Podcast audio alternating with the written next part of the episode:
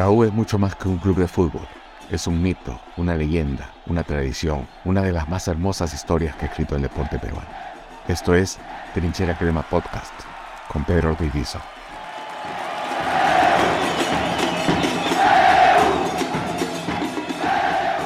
Hoy está con nosotros Jaime León. Estaba acordándome de ti, este, que con la broma creo que hace 30 años casi que nos conocemos, porque estuviste con la época de Alfredo González, eh, ah, año 95, ya está, estamos cerca del 95 y el, tiempo vuela, ¿no? El tiempo vuela. Sí, terrible. inexorable, inexorable es el tiempo. Así es, así es. Jaime, que, quería empezar preguntándole, usted es de los que vio jugar a Lolo, ¿no es cierto? Sí. ¿Y usted se enamora de la U viendo jugar a Lolo o hay un jugador que lo marcó y por eso se hace hincha de la U?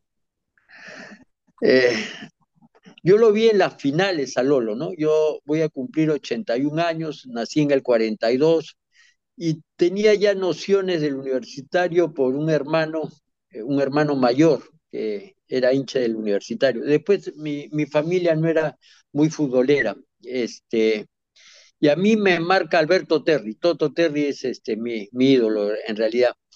Y Lolo yo lo veía jugar, pero este, ya estaba en sus últimos años, ya lo veía un poco lento y yo ansiaba que haya una renovación en realidad, ¿no? Este, no jugaba mucho Lolo en esa época tampoco, ¿no? No, ya no jugaba mucho, ¿no? Si me acuerdo en el 51, este 52 no, no, no jugaba mucho. Yo lo vi algunos.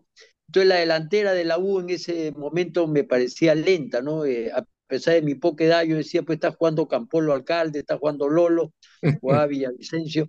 Y ahí el que destacó nítidamente y que pudo ser otro de los ídolos de la U fue Jorge Lambarri, ¿no? Yo lo vi en un partido, lo vi en un partido famoso a Lambarri, que hizo trizas a la defensa del Sporting Tabaco y había un moreno Arizaga que le, que le pateó los testículos y lo, lo, lo expulsaron. Y creo que lo fue muy notorio, ¿no? Entonces salió de la cancha muy pifiado y creo que acabó para el fútbol, ¿no? Y Lambardi era una promesa del universitario. Este, Murió lamentablemente un accidente automovilístico con un famoso carro que él tenía Citroën en el Cusco, porque él era un pequeño. Ah, él hubiera sido un, era un puntero derecho de polendas y que creo que hubiera dado más para el universitario. Pero a tu pregunta, el que me marca es Alberto Terry, ¿no? Pero usted, usted me dice Campolo y Lolo eran pues este olímpicos del 36, ¿no? Sí, pues claro. Así que eran olímpicos del 36 y jugaron juntos en el universitario ya en la última época, ¿no? Este, antes del 51, lo, yo tendría pues siete, ocho años que yo lo veía, ¿no? Pero tengo eso, esas ráfagas, ¿no? Pero mi papá, no siendo tan futbolero, era hincha de Lolo, como muchísima gente que era lolista. Era mayor, ¿no? Sí, este, eran lolistas. Me, me, acuerdo que me, como gran regalo me trajo este, antes tenía una casa de deportes, Lolo Fernández, ¿no? Entonces ahí sacó un banderín firmado para mí, esto. Así que ese es el recuerdo que tengo. Después lo, lo he conocido más a, Lolo, este, en el, en el Mundial del 70 estuve junto con él, conversamos bastante, estábamos en el ómnibus, así que charlé bastante. Pero mi ídolo máximo, como mucho de mi generación, fue Alberto Toto Terry. ¿Y, y Terry cómo era jugando? Jaime, porque Terry se, habla de la saeta rubia, pero es un término muy genérico, creo, para, para delimitar cómo era un jugador de sus características.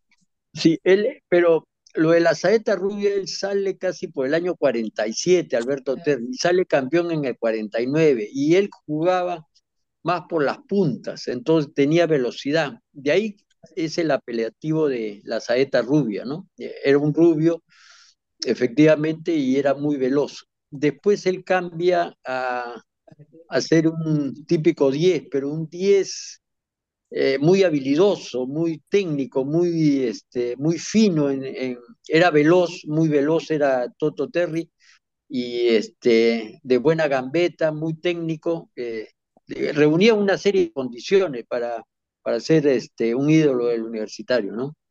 Después con el tiempo te vas dando cuenta que él no cuidaba mucho su, su físico, ¿no? Entonces ya hay una serie de anécdotas, pero independiente de las anécdotas, que pueden ser leyendas, este, él no cuidaba mucho su físico, ¿no? Duró 47, creo que en el 59, 60 ya él termina su carrera futbolística, ¿no?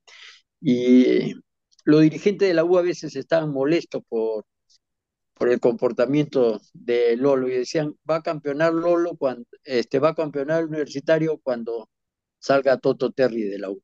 Y pasó, ¿no? Este, y, pasó, pasó. sí, pasó, pasó. Porque él no estuvo en el campeonato del 59, ya no estuvo Terry. Claro, claro. Pero, era una idolatría que le teníamos todos a Terry. ¿eh? Él fue el gran ídolo después de Lolo, creo que fue Alberto Terry. Ya lo de, los demás ídolos eh, pueden ser cuestionados, pero yo creo que en esa etapa era Lolo y, Terry, ¿no? Lolo, por supuesto, es el máximo del universitario. ¿Y, le molestó como, me imagino, a muchos de su época que se vaya Cristal o no era tanta así la...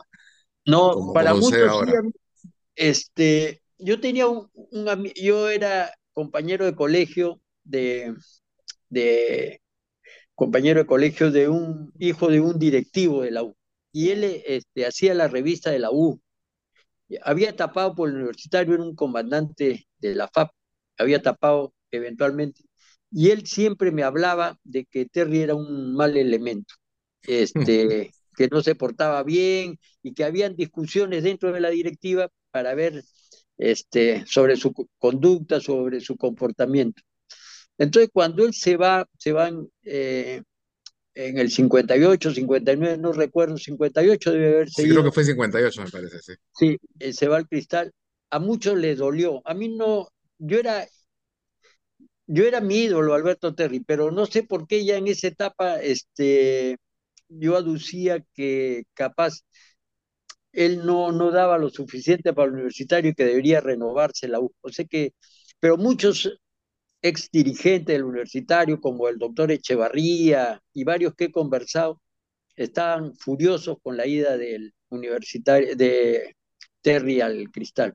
En mi caso no, siempre le guardé cariño, fui amigo de Alberto Terry, conversamos y iba mucho a mi oficina, así que yo le he tenido siempre mucho cariño, pero no me dolió su partida al Cristal. Y en compensación, pues, este, fue para mí que era un niño de, que había sabido del campeonato del 49, que me pasé 10 años, toda mi, toda mi adolescencia, todo eh, mi, colegio sin que el, universitario campeonara.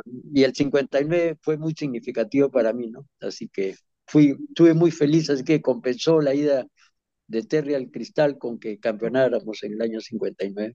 Y lo que he leído, no sé usted que lo conoció eh, más cerca de esa, se fue también porque creo que Cristal le ofreció más plata y la U no tenía plata en esa época para variar, ¿no? Sí, este, pero para variar también en los 60 ya entra una buena dupla que fue el ingeniero Quiroz con Miguel Pelne, ¿no? Entonces, claro. ahí sí fue una lucha correcta por los destinos económicos del universitario y que lo hizo muy fuerte al universitario, ¿no? Y yo creo que los 60 marcan una época, capaz la más grande época de, de un equipo de fútbol, ¿no? Este, los 60 marcan, y una buena conducción en, lo económico. Eh, yo veía los sacrificios, porque yo trabajaba en el banco, yo estudiaba ciencias económicas en la católica, yo lo veía a Miguel Pelni, que era gerente del Banco Progreso, los afanes que tenía para todas estas cosas. ¿no? ¿Usted trabaja en el Banco Progreso con, con Pelni también? Sí, con Pelni. Ah, ok. Pero yo era mucho menor, ¿no? Eh, yo estudiaba ciencias económicas y, eh, y en contabilidad yo trabajaba con él. Después hay varias anécdotas, ¿no? Porque yo le hablo a Miguel Penny y yo lo llevo a, Roberto Chale al universitario, ¿no? ¿Ah, sí? ¿Usted lo, lleva, ¿Usted lo lleva a Chale al universitario? Sí. Yo lo llevo a Chale al universitario, sí. Pero por esa cosa de la vida que uno de los empleados, yo era subcontador del banco y había un muchacho que se llamaba Veratudela, este, que su, había un Veratudela, recuerda, eh, Pedro, que, eh, que también jugó en la U. Claro, en los 80 puede ser. Veratudela. Sí. Chamaco que jugó muy bien en el, en el municipal, después se debutó en el universitario. Y este era un primo que jugaba mucho con, en Magdalena con, con Roberto Chale. Y este era Tudela, eh, que era primo de un empleado que yo trabajaba con él, me, me, indica que había un gran jugador en el Iqueño que era Roberto Chale. Lo fui a ver y me encantó y este, yo lo, lo presenté donde Miguel Pelli. Ah, Roberto ah, siempre ha reconocido que he sido su, su tutor en este, en este caso, ¿no? Y entonces, este, lo llevo y Miguel Pelli, vamos a ver estas cosas, porque no creo que lo, no creo que lo supere. Si tú recuerdas también este, a, a Zavala, que en esa época. Lucho Zavala. Lucho Zavala tenía un buen pasar en el universitario. Me dijo, va a tener que lucharla con Zavala, no lo veo que lo pueda superar y esto que lo, lo superó pues con, con facilidad. Así que hay anécdotas de, de todo tipo. Pues. Pero Peli también creo que lo decía también para, para no soltar fácilmente ah, el dinero, ¿no? Sí, sí, sí, Miguel era muy, muy vivo para esas cosas. Pues, porque, porque hablé hace una semana con, sí, hablé hace una semana con Rubén Techera y me dijo que también con Pelni con, al principio lo quiso lo quiso tirar al suelo y después ya y no se la perdonó al principio cuando Techera se, se puso firme con él. Sí, no, sí me imagino. Esas ya son un tipo de negociaciones, ¿no? Eh, lo que me, me gustaba de, de Don Miguel era de que estaba en constante movimiento en, el universitario y eh, había el dueño que a veces le decía, pues tú te dedicas nada más al universitario, que era un judío, Marcos Perelman, que era el dueño del, del banco. Pero Miguel todo el día yo lo veía que iban los jugadores, estaban constantemente en el banco, él era el tesorero del universitario y estaba pues en continuas conversaciones para las temporadas internacionales, porque la gran economía de, de los clubes eran las taquillas y las temporadas internacionales, ¿no? Las venidas de, de, los equipos brasileños, del Portuguesa, de River, de Independiente, de, todas esas etapas. Creo que ahora hay un libro de las temporadas internacionales. Sí, ¿no? sí, sí, de, Antuco Guerra García, sí, sí, sí. sí, que me... y, dígame, aprovecho, me salto un poquito en la época, pero justo no recuerdo quién me contaba eso, que me decía que uno de los problemas que tuvo la U a finales de los setentas fue con el gobierno militar que quiso, que empezó a ponerle problemas para las temporadas internacionales y que, y que justamente cuando pierde esa entrada de dinero es que la U empieza a perder, empieza a perder poder económico. ¿Puede ser así o, me estoy confundiendo? Podría ser así, ¿no? Muchos atribuyen a, al gobierno de Velasco, ¿no? Este, eh, que le daba una preferencia a, a, a lo no amateur, a, la Copa Perú, a esas cosas, ¿no? Entonces, ahí, yo no he estado ahí tan cercano, ¿no? Ya era una etapa que era, no, no me ocupaba mucho de, de, esas cosas, antes era más joven y tenía todo el entusiasmo, pero después viene la etapa laboral, en, eh, que ya no, no me ocupaba de todo, pero las historias son así, ¿no? Eh, la historia que he escuchado toda la vida a los viejos dirigentes es de que la época de de Velasco perjudica a la U, Ahora, usted ha, sido, usted ha sido de viajar con, con, el club, de, de, ir a acompañarlo a, a diversas, a, Copa Libertadores y demás, pero ¿cuándo se decide entrar a la, a la dirigencia en pleno? Son, eh, son casualidades de la vida, ¿no? Yo siempre acompañé y capaz era el único que acompañaba, ¿no? O sea, le saqué me parecía que la Copa Libertadores era, iba a ser muy importante en los clubes. Y la U jugaba relativamente bien, aunque me fleté una goleada del River Plate 5-0. Fue mi primer, en el año 66 fui a, a, Buenos Aires, nos ganaron 5-0. Y ahí este, fui a ver a la Alianza y ganó al Boca Juniors 1-0, así que no, no fue una, una gran, gran, visita y expedición. Este, pero yo he sido pelotero relativamente exitoso domésticamente hablando, ¿no? Entonces, a mí me gustaba mucho, mucho jugar. Y a mis hijos les inculqué el jugar y entonces en, algún momento en el Club Regatas, este, formamos un, tenía pues el, el, club tenía para estas categorías, mis hijos son del 76 78 y jugaban en el club. Y se fueron a jugar pues en campeonatos de, de, con Alianza, con el Universitario, con Zúñiga, con Cantolao, que habían unos campeonatos, este, ya no, no recuerdo el nombre, pero eran eh, prestigiosos, ¿no? El Cantolao creo que organizaba estos grandes campeonatos. A la Copa de la Amistad. La Copa de la Amistad o, campeonatos de, de, todo el año, ¿no? Porque yo me lo he pasado con mis hijos yendo, mi mujer a, una categoría, yo a otra categoría, íbamos a... En algún momento eh, a lo del regata, que éramos los blanquitos, este, nos trataban muy mal, pues, ¿no? Este, así que yo le dije, este, dejémonos de blanquitos porque acá van a complejar a nuestros hijos, ¿no? Encima les pegan, los escupen, blanquitos y les meten la mano. Entonces tenemos que liberarnos esto. Hay que traer algunos refuerzos. Hay que traer algunos refuerzos, hay que traer, hay que ir a buscar eh, algún, algún sitio de esos bravos, de, yo decía de Barranco que conocía, y hay que traer de, la calle, hay que traer unos tres, cuatro refuerzos para cimentar este, algunas cosas. Entre ellos estuvo Marco Churliza, que alguien lo, yo no lo traje, lo trajo alguien de la Victoria, él, pero él jugaba en el Quito Drago, creo.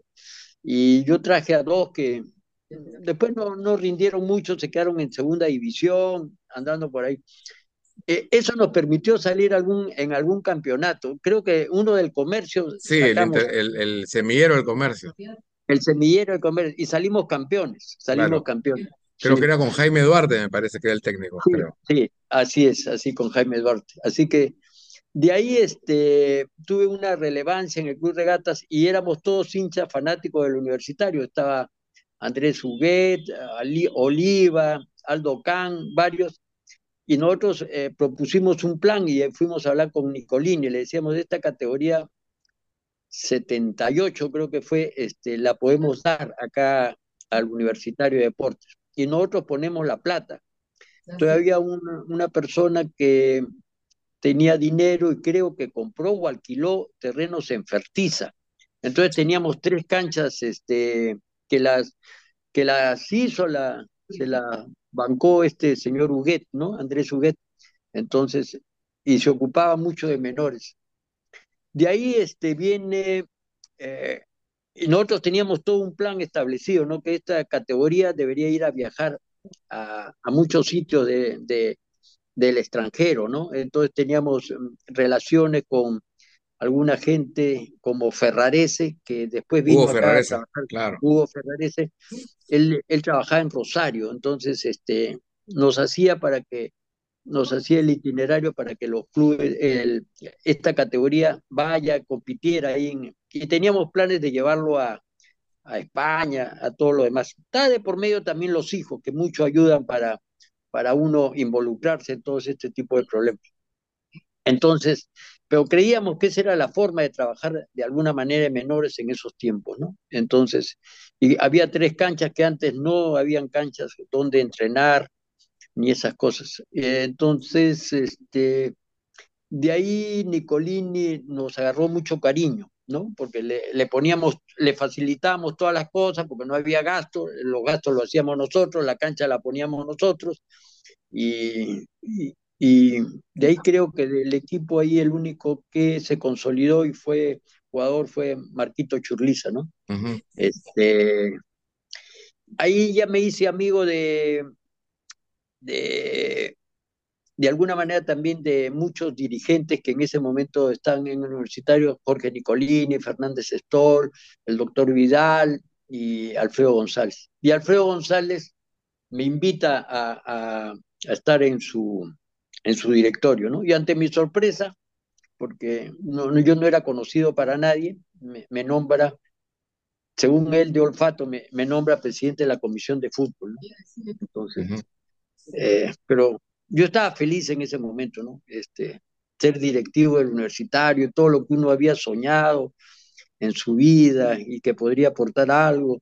Y yo me imaginaba, pues, este, al ingeniero Quiroz, a los grandes dirigentes de Melsi, a todos los, yo voy a estar en este directorio donde han estado tantos dirigentes de, de, nota, que no sé si fueron de, de, gran nota, pero para mí eran mis ídolos, pues, ¿no? Los dirigentes, los jugadores del universitario.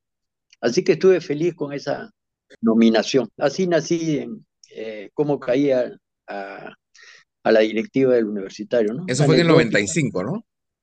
Sí, no, pero esto, si tú recuerdas también, fíjate que comenzamos a hacer torneos de la Copa Crema, Copa Crema 2000.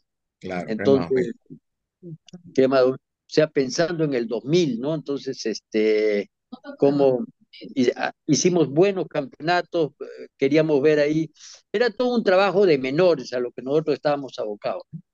Ya en el 95 entro a, la directiva de, de, Alfredo González y ya, bueno, la historia es conocida, ¿no? Así que más Ahora, o menos. Hay un quiebre ahí, me parece, porque como que hasta el 95 los nombres de los dirigentes de la U eran eh, los tradicionales, ¿no? Los que siempre sí. habían manejado el club y luego como que se van los tradicionales y cambia el, cambian los nombres, cambian el, el, el origen social también, la, la, las profesiones, ¿no? Conforme se van desencantando del manejo que tenían eh, Alfredo de la, de la dirigencia, ¿no? Sí, sí empieza con, con gente, eh, en el 95 entra con gente, se puede decir, de, de, de prestancia profesional, económica, ¿no? Estaba... Eran profesionales, abogados, ingenieros, sí, empresarios. Sí, empresarios, era. Pero ya, este, Alfredo, este, para bien o para mal, creo que para bien comienza a introducir este eh, eh, más, uh, le, le, hace caso a, a, un sector de los socios, ¿no? Entonces pone dos, tres, cuatro, cuatro directores que, que venían de, de un sector un poquito más popular, ¿no? Que era la universidad, pero claro. no dejó de, de, tener en consideración a, a, un, a, una clase media alta, ¿no? Eh, claro. Yo recuerdo estaba Albarte, estaba, estaba Rafael Rizopatrón, Claro. Estaba, después está José Duani, que era socio de Valdo Cresalca, Valdo un abogado Cresalca. Entonces, este, sí, habían eh, varios que era un buen nivel. Eh. Estaba Aldo Can, también está director, o sea, el nivel socioeconómico era alto, pero ya habían tres, cuatro directores, Enciso, eh, no recuerdo. Noli. Después no, entró Noli, ¿no? Después, pero eh, al principio no estuvo, ¿no? Pero más ya. tarde entra, Juan Carlos debe haber entrado, sí, pues en el 96, 97. Otto Carrasco después entra después también, ¿no? Sí, sí, en la época de, sí, ya comienzan. A él como que le desencantan los llamados blanquitos, ¿no? Entonces decía, este, más provecho me, me va a servir a mí el, el, el sector popular. Entonces to, toca a, esos... A, a, a, esa gente que era prestigiosa, ¿no? Eh, Noli es un empresario que eh, ha claro. sido exitoso, ¿no? Muy exitoso. En educativo. En el sector educación. Claro. Y, y, y un buen dirigente. ¿no? Y Carrasco en la, la galerías comerciales. Y habían otros tradicionales como Manuel Canachiro también, ¿no? Sí, sí, sí, Manuel Canachiro. No estuvo en la primera etapa de Alfredo González, pues, o sí, creo que no, sí, sí estuvo Manuel Canachero. Sí, estaba, sí estaba en, y después en la también la etapa de, eh, peleó también con Alfredo, ya después eh, estuvo en la oposición, y después yo lo tuve de, de, de, vicepresidente, también compartimos con Gino Pinasco, ¿no?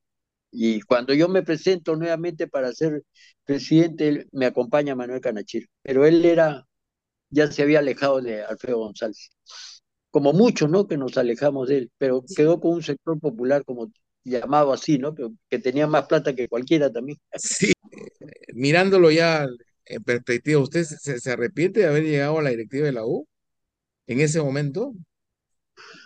No, era una experiencia de vida para mí, ¿no? No, no me arrepiento y, y yo soy trabajador y te consta, eh, Alfredo González no daba entrevistas, yo tenía que ser una especie de imagen de, de como presidente de la comisión de fútbol, me iba a todos los entrenamientos, aprendí muchísimas cosas, aprendí algo del ambiente de fútbol.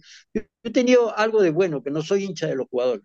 Entonces ponía un paralelo a eso. A mí no me deslumbraba ningún jugador, ni Toto Terry me deslumbraba. Eh, sí, me acuerdo haber conversado con usted y que, que había jugadores que me decían, no, pues así nomás. Pues". sí, no, bueno, pero tampoco no tengo por qué por qué hablar mal, bien, pero yo no, no era, no, nunca he sido, quería guardar mi sitio, ¿no? Yo, yo soy dirigente, yo tengo que, que manejar de alguna manera, pero los jugadores no me deslumbran, son jugadores de fútbol, tienen un arte, una habilidad, y en algunos casos he hecho muy buenas amistades con jugadores, pero como te digo, no soy hincha de, del, jugador de, de fútbol como un gran amigo, una gran cosa, ¿no? Este, los respetaba y eh, admiraba, ¿no? Este, creo que lo que no hemos llegado a la profesional, porque todos tenemos algo de futbolistas, entonces es una envidia sana, ¿no? De, que ellos hubieran llegado a la profesional. Pero el, nivel de exposición que tuvo, el, hecho de que, de que había empezado también y, y, luego había sido pasto de, ataques y de, de, agravios, no solamente de parte de Alfredo, sino de amigos, de un sector de la prensa, eso no hace de que, que diga, hubiera estado más tranquilo en mi casa, sin, sin estar expuesto a tanto a tantas este, miserias que, que no, no venían conmigo. La, yo te comento, en la primera parte, cuando fui dirigente, yo eh, me alejé a los dos años, ¿no? 95 y 96. Y a mí relativamente me, me, fue grato, ¿no? Tuve un gran reconocimiento y si tú lo conversamos este, en el comercio y todavía guardo como un trofeo eh, por una, en el comercio, por una encuesta, yo salgo como el mejor dirigente en el año 1996. este, y, está, y había campeonado el cristal, ¿no? Entonces, eso me, me acarició el ego, ¿no? Entonces, relativamente sí estuve, sí estuve satisfecho, me fui oportunamente. En esa época de parte de Alfredo, algunos ataques, pero la prensa me trataba, me trató bien.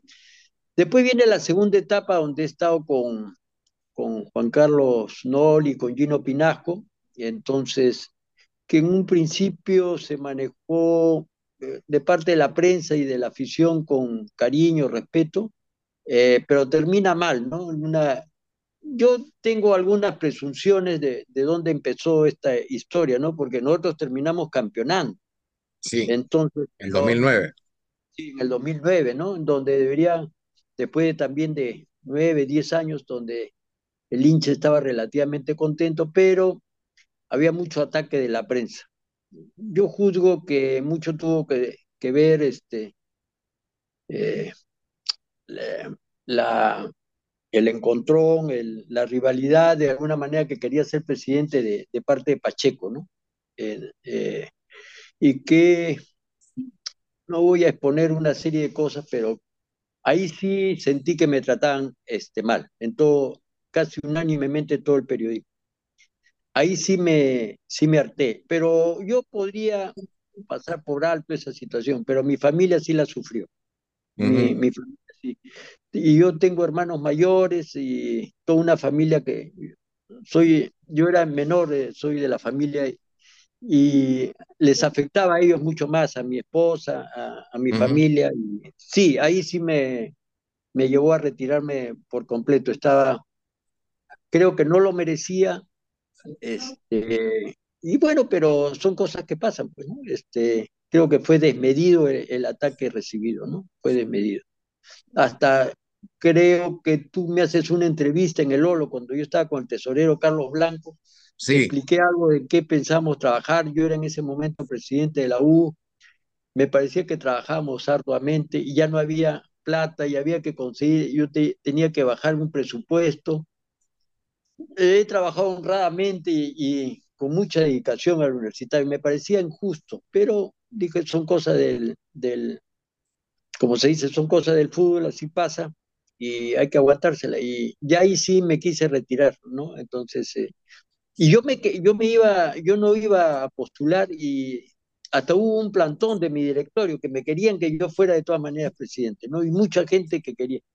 Pero era un sector muy, muy pequeño, ¿no? Y yo notaba que la calle eh, no estaba tampoco conforme conmigo. Algunos de muy buena guisa me decían, don Jaime, usted es buena gente, que esto, que lo otro, pero él le pasó a Pacheco.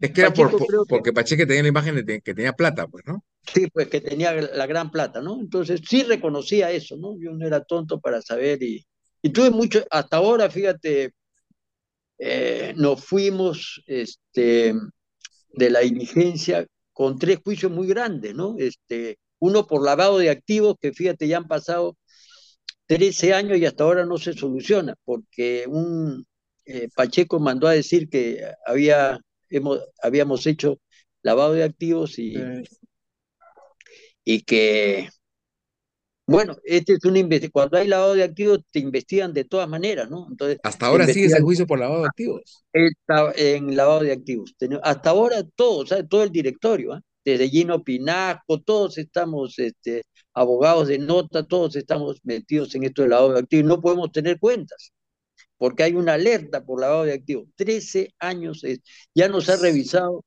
este, todos los gastos, este, la SUNAT, eh, la, la ¿Y, por qué hiciste todavía el juicio? ¿Por qué, por qué no se... no ha pasado ni a juicio, ha, pasado nada más a una denuncia. Sí, la Procuraduría este, nos acusa, el fiscal eh, nos, eh, nos dice que estamos bien, pero sigue la, la acusación. Trece años con este que no podemos tener cuentas corrientes, ni, ni Noli, que es un gran empresario, nadie, todos estamos reventados, y abogados que yo los había comprometido están en problemas, me acuerdo Juan Carlos Tafur, que estaba también metido en esto. claro. así que todos estos, eh, todos, todos nos vimos en un problema grandísimo. Pero dice que tienen tres juicios, ¿y los otros dos juicios de qué son? No, uno también de, de un mal manejo económico, este, no sé qué, un día lo llamaron del Congreso a Gino Pinasco a través de unas declaraciones de Gino, salió en primera página del comercio que Noli, Pinasco y León, no sé, que habían evadido, no sé qué cosa.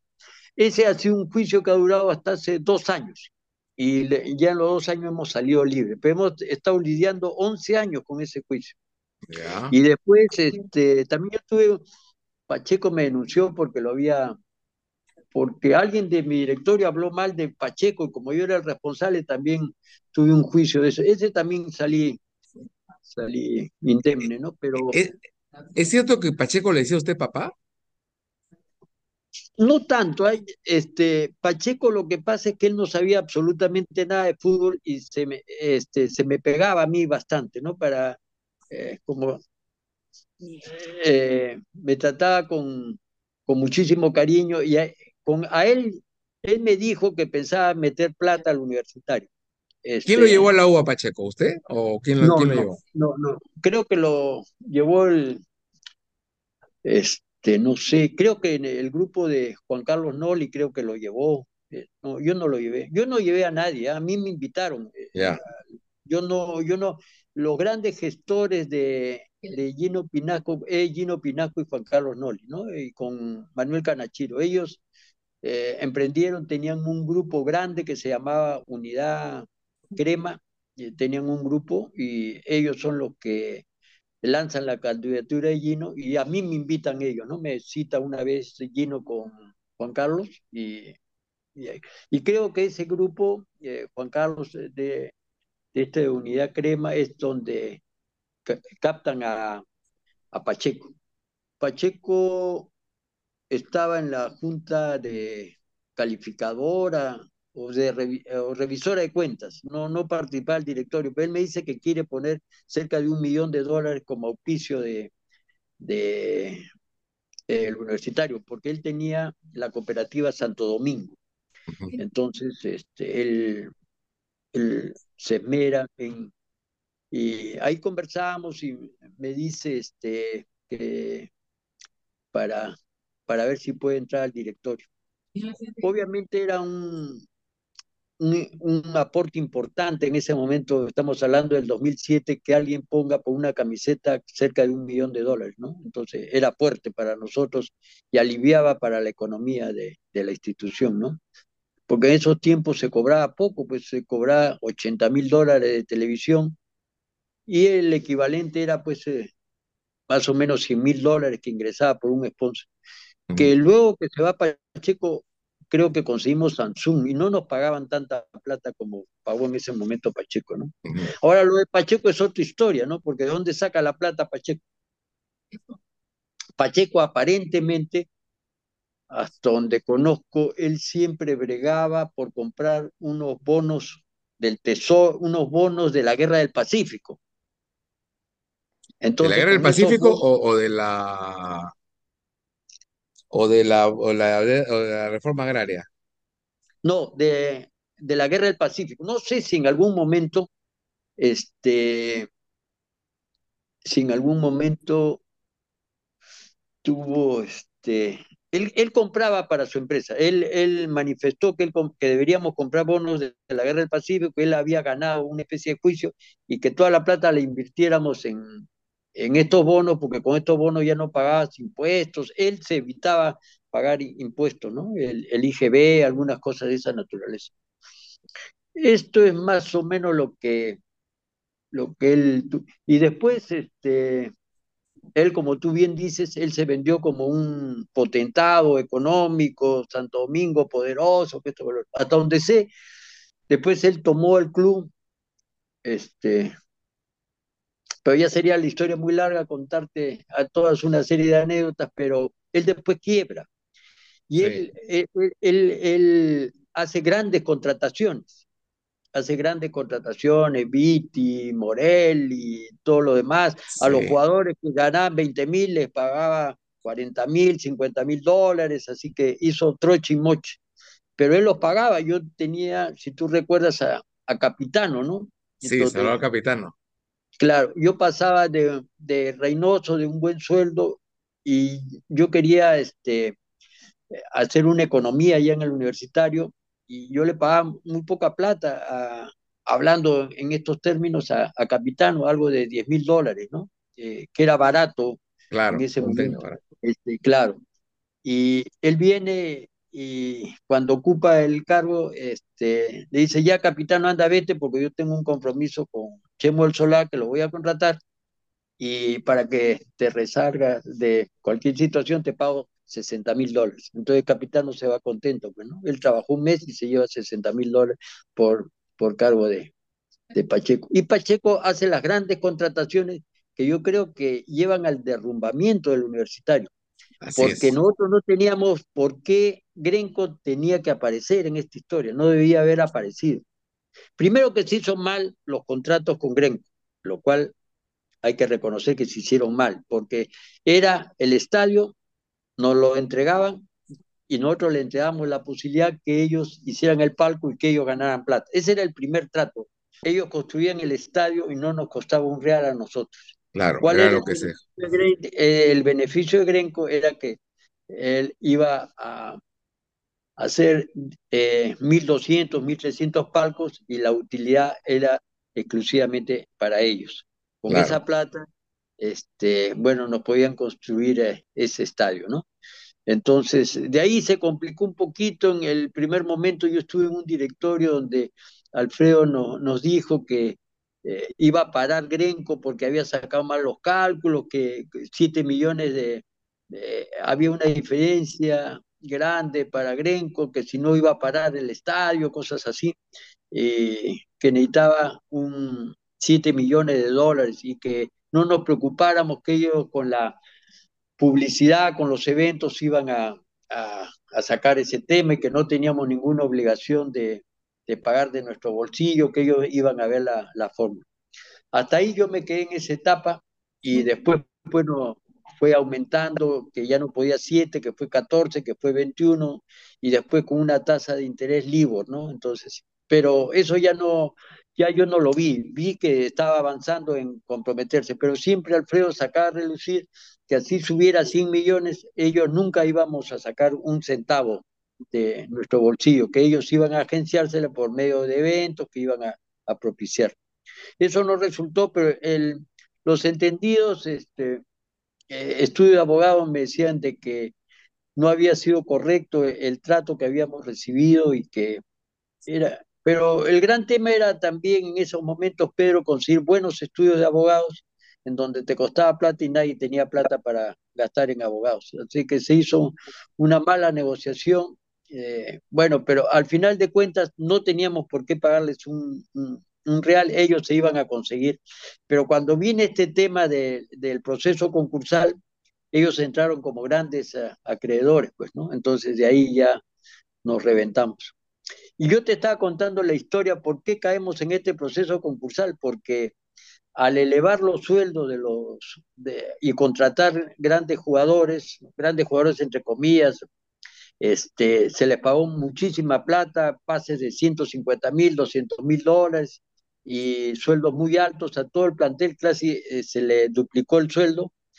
Y él creo que pudo pagar un mes, dos meses y nunca más pudo pagar este, la directiva de Pacheco no pudo pagar más, pero el, el equipo y los jugadores firmaban la planilla como que sí las hubieran pagado, porque a mí me costaba horrible, yo no podía dejarle de pagar más de un mes, porque ahí me venía, este, el jugador se podía quejar ante la asociación o ante la federación y nos quitaban puntos a nosotros. O sea, nunca hemos pasado de, de deberlos a los jugadores más de un mes.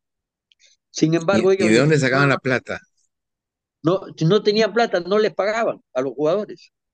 Al no pagarle a los jugadores, eso reventó a fin de año, porque los jugadores ya dijeron, pues oye, en realidad nosotros no hemos recibido un real y hemos firmado la planilla. Entonces ya la U eh, había entrado en una hecatombe, porque no, no tenía eh, para pagarles casi 10, no, no eso recuerdo fue, bien. Eso fue 2010, ¿no? 2010, ahí ya comienza, entra el Estado como eh, para aliviar este tema de, los clubes deportivos donde estábamos, Alianza también debía a la SUNAT, nosotros también debíamos a la SUNAT, pero se subió, eh, se sumó el, el tema de, se sumó el tema de Grenco, ¿no? pero una, una, pregunta, eh, yo, yo, sé que no tiene explicación, pero de repente usted tiene una, una mm. idea. ¿Por qué hacía contratos tan onerosos? ¿Qué idea tenía? ¿De dónde creía que venía, iba a poder conseguir la plata? Este, para mí, yo les advertí a mucha gente porque, como tú bien dices, mucha gente lo creyó que era el rey Midas y que podía sacar plata. Y ya te he comentado la anécdota que mucha gente se me acercaba y eran partidarios de, de la filosofía de Pacheco, ¿no? Como que entraba el rey Midas y que iba a repartir. Nunca me expliqué qué podía hacer, eh, cómo podía hacer lo que había hecho. Y él, en, como te estoy contando la anécdota de Salvador Capitano, que le da, le da 60 mil dólares. O el mismo Checo del Solar que trabaja hasta el último momento, hasta en canchas donde no se podía pagar. Pero todos esperaban, capaz con justa, decía, vamos a poner yo estoy ganando 20 mil en la época de Noli, de León, de Pinasco. Ahora me van a pagar 40 mil dólares, me doblan el salario. No me ha debido un mes, pero yo sé que al año me van a, me van a tener que pagar toda la plata. Entonces el jugador aceptó eso. ¿Por qué lo, no me explico por qué Pacheco hizo esa... Yo, yo, recuerdo que en esa época hablaban de los famosos empresarios coreanos que iban a llegar con 20 millones de dólares a invertir en la U hasta ahora sigo esperando a los empresarios coreanos. No, pues. Y, además no sé para qué iban a venir empresarios coreanos a invertir en la U, no entiendo, no, entiendo nada. No, nunca entendí tampoco la posición de Pacheco. Yo lo apoyé en un momento determinado, pero después él era, ya te tendría que contar cosas personales de Pacheco que no, no, no vale la pena, ¿no? Pero fue un fiasco, un gran fiasco fue un gran fiasco, porque pagaba cosas, él se enamoraba de, los jugadores, les, daba, les daba plata, este, gastaba. Ya te he comentado lo de Capitano, porque Capitano me llamó y me dice, usted me paga 10 mil y ya me ha pagado 60 mil y yo he trabajado un mes, dos meses, o sea, prácticamente regalaba la plata. Y después ya no pudo absolutamente nada. Y después creo, creo que su empresa, la Cooperativa Santo Domingo, quebró. Claro, sí. Sí, sí, Hasta donde yo leí una vez que había quebrado su, la empresa y bueno, no, no sé qué, qué, ya de su vida nunca más lo he vuelto a ver. Ahora, yo, yo he hablado con, con jugadores de la época y, y ya lo toman en broma porque dicen que les, les decía Enrique Sánchez que trabajaba con él, les decía, le vamos a pagar tal cosa y les engañaba y les decía, le vamos a traer, le vamos a sortear un carro y si juegan este partido le vamos a pagar una parte y al final nunca le pagaban nada, ¿no? Sí, pues, bueno, ya eh, como te digo, lo que se puede saber es lo, o lo que yo pueda saber es lo mismo que sabes tú, ¿no? Yo eh, no me fui muy contento del universitario, pero muchos ataques, más que todo, yo lo podía aguantar, mi familia no. Entonces, mi familia sí estaba muy, muy adolorida, ¿no? Gente me decía, no, no, no te expongan así, porque ya está por medio del apellido de la familia. Eh, bueno, entonces yo me retiré, ¿no? Tanto es así que me retiro, pero siempre soy hincha del universitario, siempre no he dejado de, de, de sufrir o alegrarme, pero ya he tenido pocas alegrías, ¿no? Pero era un... Eh, nunca me expliqué el papel eh, de Pacheco, no sé qué hizo Pacheco realmente. ¿Usted cree que está direccionado por Pacheco o gente también engañada por Pacheco? Que por eso lo atacaban a usted. No, todo fue direccionado por Pacheco. Pacheco sabía que la mira, él quería hacerme, por ejemplo, ya como anécdota, pelear con que yo lo traicionara a Noli, ya Pinasco, ¿no? Okay. Él decía, tú vente acá conmigo y contigo creo que nos lo tumbamos, que esto, con lo otro. Hoy no, no hables así, tanto es así que no fue tan correcto que yo en un directorio este, lo, lo planteé que él se retirara de la, de, del directorio y, y, en realidad todo eh, unánimemente este, votó para que él se vaya, ¿no? Yeah. que le estaba haciendo daño al universitario. Y nunca me expliqué cómo ha sido. Y, eh, el tema era que él tenía unos bonos de, de la guerra del Pacífico que con eso nos instaba a que con, todo lo invirtiéramos en comprar unos bonos y con eso no pagábamos una serie de... ¿Vos estás seguro que era, la- no, era en la guerra del Pacífico? Porque yo, yo he escuchado dos bonos. Uno de la reforma agraria y otro era el bono de la reconstrucción de Belaúnde, esto que fue donde el fenómeno del niño del 83. No sé si, si era No, alguno. no, no, eh, yo lo, lo que recuerdo es de que fue de la guerra del Pacífico. La guerra del Pacífico. sí, de, había unos bonos que él la- no los había, los había conseguido. Bueno, estoy casi seguro. Ok, no ok, ok. Pero en bueno, pero eran unos bonos con los cuales él vivía. Sí. sí, eh, eh, él aparentemente su empresa, creo que era una era la cooperativa Santo Domingo, era exitosa, me ponía, Sí, sí, en la época que se, eh, está, está muy de moda las cooperativas de trabajadores, pues, ¿no? sí, fue la cooperativa, y él tenía, creo que con un congresista de, de Fuerza Popular, tenía un- un- una relación y tenía muchísimos trabajadores en, en Cajamarca, eh, por intermedio del Service. Entonces, eh, él, él creo que tenía un buen pasar con este, con este negocio. Creo que donde la, puede ser la codicia, la ambición, no, no sé cómo juzgarlo, que él trata este tema de los bonos y él comienza a, se supone, a, a ganar plata, ¿no? Eso invierte un millón de dólares en un año en el Sí, Universitario de Deportes. pues, sí, sí. Ahora, él, él, él- Sí. yo me acuerdo en la campaña del 2009, el pecho de la U tenía Santo Domingo. Él es el que, usando un término que yo, es el que para la campaña del 2009 o es uno de los tantos auspiciadores No, no, fue uno de los tantos. Fue, él eh, tuvo pues desde casi el 2007 tuvo la, o el 2008 tuvo ya Claro, sí, la... sí, sí, tiene razón, tiene razón. Y nosotros fíjate que fuimos hasta correctos con él porque ya lo habíamos, habíamos decidido que se vaya del directorio y él nos debía plata. Y ya si acababa el campeonato, ponte 200, 300 mil dólares debía del auspicio.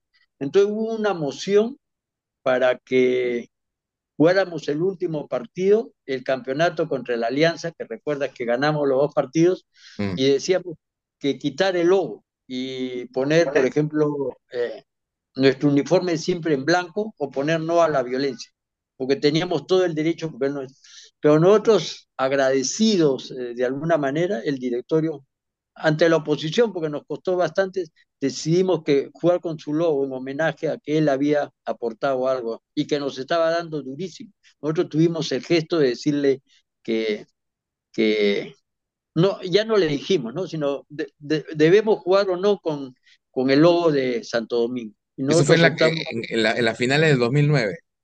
2009, donde él ya nos debía plata y nosotros podríamos ya haberle quitado esa sponsoría. Y jugamos el campeonato, tanto es así que este, jugamos el, el campeonato con... Y él hace una gran publicidad a través del campeonato y el levantamiento de la copa, ¿no? Entonces, este, eh, pero como te digo, siempre ha sido un misterio. ¿Qué pasó? No le pagó a los jugadores, ocho, no recuerdo tampoco exactamente, pero no le pagaba a los jugadores. Claro. Y, este, y a fin de entonces explotó. Eso, creo que todo el proceso concursal explota porque la U le debía todo un año completo, casi completo. No sé lo si son seis. Sí, sí, sí. Entonces, de ahí viene toda la historia. ¿Qué pasó? ¿Qué pensó Pacheco? ¿Cómo creyó que le iba a hacer con estos famosos bonos? O no sé, realmente es un misterio. Y ahora no, sé qué, ha sido su vida, no. Sí, sí, sí, es un misterio. No, Jaime, ¿Por qué se anima usted a postular a la U? Usted dice que usted que lo obliga, pero ¿por qué? ¿Lo hace más por un deseo propio de no, no, no, ya no, yo realmente, este, como tú bien eh, has este, eh, explicado, ya yo en el año 2009 con el 2010, luego de campeonar, este, me pareció injusto de que se comenzara a atacar entonces, por algunas informaciones que yo recibía, me, decía, eh, me decían muchos de tus colegas, me decían, eh, Pacheco está hablando con el director de acá, de este diario. O sea, había una campaña fuerte para conmigo. Y nadie se quería presentar de, para presidente. Entonces, yo hasta había anunciado que yo ya me retiraba por esta situación. Y comienza el directorio, quería que yo continuara. Este, yo no quería, pero me agarra Juan Carlos Noli, con el cual tengo una enorme amistad y un gran cariño que le tengo, y Juan Reynoso. Reynoso me dice, fíjate Jaime, a ti te voy a este, apoyar, pero si viene otro, otro candidato yo no voy a aceptar, pero quiero, este, quiero que tú seas el presidente. Y Juan Carlos estaba, Gino ya no quería seguir, nadie quería agarrar el. Yo lo ofrecí, hablé con varios este, posibles candidatos, por ejemplo, el hijo de Pelni, Papi Pelni, le, le dije, le hablé a Tobita Costa, que también es un hombre honorable, eh, eh, una persona decente, un caballero a carta Hablé con quien se podía hablar que, para que sean presidentes y nadie quería agarrar el universitario. Entonces, me acuerdo que hasta en el directorio del universitario decía, va a hablar Jaime con Reynoso y no nos vamos a, mover acá del directorio hasta que Jaime acepte ser presidente. Así que yo me vi casi obligado, pero muy a mi pesar, yo ya no quería saber nada de, del universitario. Yo ya había ganado unas elecciones y este, pero yo le decía a Nolia, yo me quiero retirar, yo no, no, ya no. Yo le hago esa pregunta porque yo recuerdo esa entrevista que usted mencionó, que la hicimos en el Salón de Trofeos. Sí, sí, yo recuerdo. Yo la imagen que tengo de usted y de su directiva en la más completa soledad. Sí. sí. decía, son personas honorables, hinchas de la U, que expresan la tradición del club, lo, químicamente puro, no lo que decía Alfredo, sino lo, químicamente puro del club, pero están solos, están solos, es lo que sentía yo. Y recuerdo incluso que cuando publico la entrevista, eh, ya dejaron, de, la directiva cambió, me parece, o al a los pocos días cambió, me parece, no, no recuerdo bien. Sí, este, y también me sentí efectivamente solo, ¿no? Sí, sí me sentí solo y que tampoco la afición, el hincha de la U me acompañaba. Eso sí lo, lo sentí, sí lo sentí. Este, por A, B, C motivo, no le encontraba mucha explicación, salvo una campaña dirigida por Pacheco, pero en, fin, este, lo que fuera, no, no supe manejar una situación de esta naturaleza. Fue muy criticado por mi familia que yo continuara. Y yo sí le hablé con, con mi directorio para, en realidad yo sí me quería retirar. Tanto es así que se pudo hacer la lucha, se pudo hacer la lucha legal para el tema y vencer a Pacheco, no se pudo hacer, pero yo dije que yo no iba a invertir ni 20 centavos en, porque ya no daba, yo ya no quería, yo, yo, le había explicado a mucha gente que yo no, ya no quería continuar, así que yo no era un líder para, para continuar en este tema cuando ni yo me sentía, eh, no me sentía contento, yo quería dejar, eh, no, nunca quise, fui llevado por las circunstancias, me faltó carácter para, para mantenerme firme, y, pero sucedieron así las cosas, ¿no? Fue, tuve una gran conversación de seis, siete horas con Juan Reynoso y con Juan Carlos Noli sobre este aspecto y un directorio que me esperaba y que me convencieron, y, pero nunca me quedé contento, ¿no? Ya no, ya ahí, ahí más o menos terminó la historia, pero todo lo que tú me dices, sí, yo me encontraba muy solo y no encontraba el respaldo tampoco del aficionado de la U, ¿no? Entonces, ya, ella estaba de más, ¿no? Ya había, había de, de, esos, y de esos jugadores que, que, ha mencionado, aparte de Terry, ¿cuál es el, el, el, que usted recuerda con más cariño? Le tenía mucho cariño a, por razón de la amistad con Roberto Chale, ¿no? Le tuve gran, eh, gran cariño a Roberto, aunque siempre lo fastidia que mejor que, era, que él era alguien de que este es un tema futbolero, ¿no? Y, que, y no es mucho de la U. A mí ni a lo de la Alianza ni a lo de la U le gusta. A mí me gustaba un jugador, Pitín Segarra, me gustaba mucho. Ah, Pitín, claro. Sí, sí, sí. Y el de la U lo detesta, está bien que lo deteste, pero eh, el de la Alianza también no le tiene un reconocimiento a Pitín. Y Pitín fue, me acuerdo, una volante que hubo Mifflin, Pitín Segarra y, y Roberto Chale, ¿no? Eh, ah, pero eso, ¿cuándo, ¿eso cuándo ha sido? ¿En 60 y pico? ¿66? Sí, ¿Te acuerdas? no sé si eh, recuerdas un partidazo que le estábamos ganando 3-1 a la selección de Brasil con ellos y este, nos voltearon 4 a 3 por una mala actuación de un arquero, no recuerdo en este momento quién era. Y después, este, eh, después jugamos la revancha en la creencia que le, los íbamos a aplastar y, perdimos nuevamente. Fueron dos partidos en Ahí lo vi a los tres jugar. A mí me parecía que que Segarra era un, y, una curiosidad, ¿quién marcaba en esa volante? Nadie. claro. Nosotros tuvimos una buena etapa de un gran jugador también, este, que no ha sido dimensionado y reconocido como ha debido de ser, que era Lucho Cruzado. Excelente jugador. Sí, sí, sí, sí, sí, sí, sí. Excelente. Yo, yo lo he visto, la única el único registro que tengo de él es el partido con Racing, que está en YouTube. Sí. Pero es un tipo que manejaba la pelota con mucha propiedad, ¿no? Mucha, muy buen jugador. Y quitaba y tocaba, quitaba y tocaba, quitaba y tocaba. Sí, sí eh, es uno de los grandes jugadores del Colorado Cruzado, ¿no? Sí.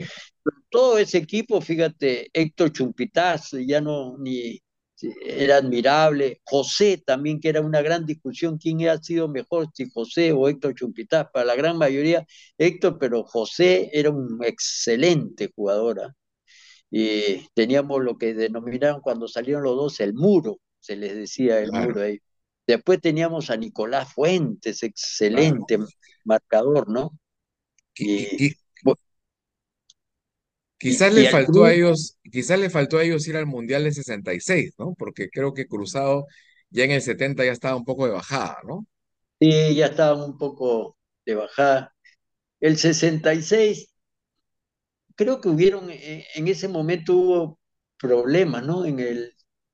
Bueno, primero que acuérdate del 62, que yo hasta había comprado entrada para para Arica. Para Arica, para ir al Mundial de Chile, claro. Para ir al, Mundial de México y teníamos uno de los mejores equipos que ha pasado por la historia. Excelente los cinco delanteros, ¿no? Este, Joya, Wakis, eh, Seminario, Terry, Loaiza. Que nos elimina Colombia. Que nos elimina Colombia, pero ninguno jugó. Sí, sí, sí, sí, sí. Eh, recuerdo, ¿no? Este, sí, sí, sí. Sucre Flores, todos eran zurdos y perdemos. Quiero, ir terminando preguntándole por algunos nombres que ha, que ha pasado con, que ha conocido usted cuando ha estado por la agencia de la U. Marcarían, dice que era un tipo difícil. Alfredo decía que renunciaba a cada rato. Muy nervioso, decía. Algo de eso había, ¿no? Yo he, tenido, este, capaz me vas a preguntar, he tenido pues a, tres grandes entrenadores, ¿no? Marcarían, que están muy cercanos, porque como era presidente de la Comisión de Fútbol, están muy cercanos, yo viajaba siempre con ellos, o sea, siempre. He tenido a Marcarián, he tenido a Gareca y he tenido a Reynoso, pero así año y medio como enamorados, así que sí los he conocido bastante. Marcarían sí era difícil, ¿no? Era difícil, pero hasta un momento determinado, hasta un momento determinado. Cuando ya había un problema, él era de fácil renunciar. Sí, yo creo que en la etapa del universitario que yo lo tuve, creo que renunció tres, cuatro veces.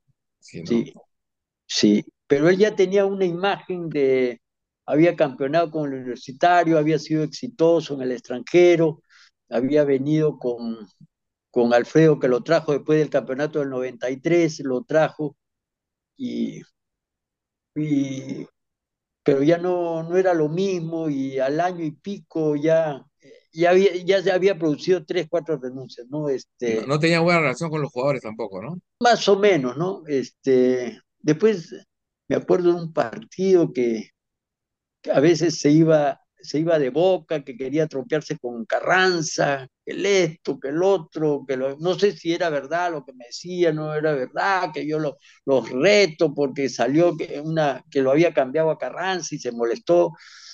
Este, llevaba, no, su relación con los jugadores era buena. Bueno, ahí el líder también era Roberto Martínez y Roberto Martínez le tenía cariño. Pero tú se encontró con Roberto una vez cuando tuvo el problema con su mamá, ¿no?